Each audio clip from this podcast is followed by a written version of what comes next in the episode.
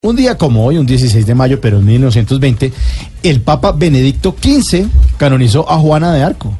Pero tenemos a la doctora Cabal en la línea que nos quiere contar algunos detalles sobre Juana de Arco. Doctora, buenas tardes. Se le llena la boca diciendo tenemos. No, Entonces- les hago un favor para que salgan de la ignorancia. Bueno, háganos el favor y nos saca de la igno- ignorancia entonces. por Bueno, favor. más que contar algunos detalles es aclarar algunas cosas que se dicen de esta gloria del fútbol mundial.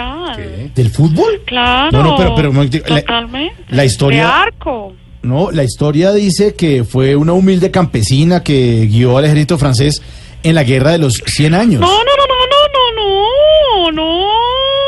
No, no, no, no, no, no, no, no, no, no, no, no, no, no, no, no, no, no, no, no. Infinitamente no. ¿No? Esa es otra mentira de la mitología comunista que ha querido tergiversar la realidad histórica del mundo. ¿Ah, sí? Ella hizo parte de la selección de Francia cuando estaba Michel Platini. ¿Sí? Michel era de centro y Juana de arco. Ah, Eso lo sabe todo el mundo. yo no lo sabía, me- pero sí fue canonizada, doctora Cabal. No, no, que la iban a canonizar si en el enfrentamiento entre Francia e Inglaterra votó un penalti. ¿Ah, sí? No la podían canonizar. Usted jamás tuvo lo que se llamaba una enciclopedia en su casa. No, pues que yo tenía otra, entonces, otra marca de enciclopedia. Porque... Un dato que ustedes desconocen por ponerse a jugar fútbol, por ejemplo, fue la primera mujer a la que se le vio un agrandamiento en la articulación de la base del dedo gordo del pie.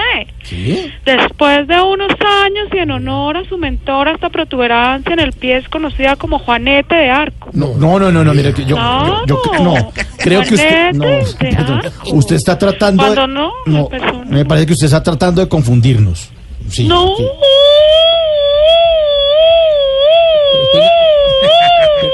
Pero apague la, Yo la no he venido ambulancia. Ah, acá a mentir, no necesito engañar a la gente.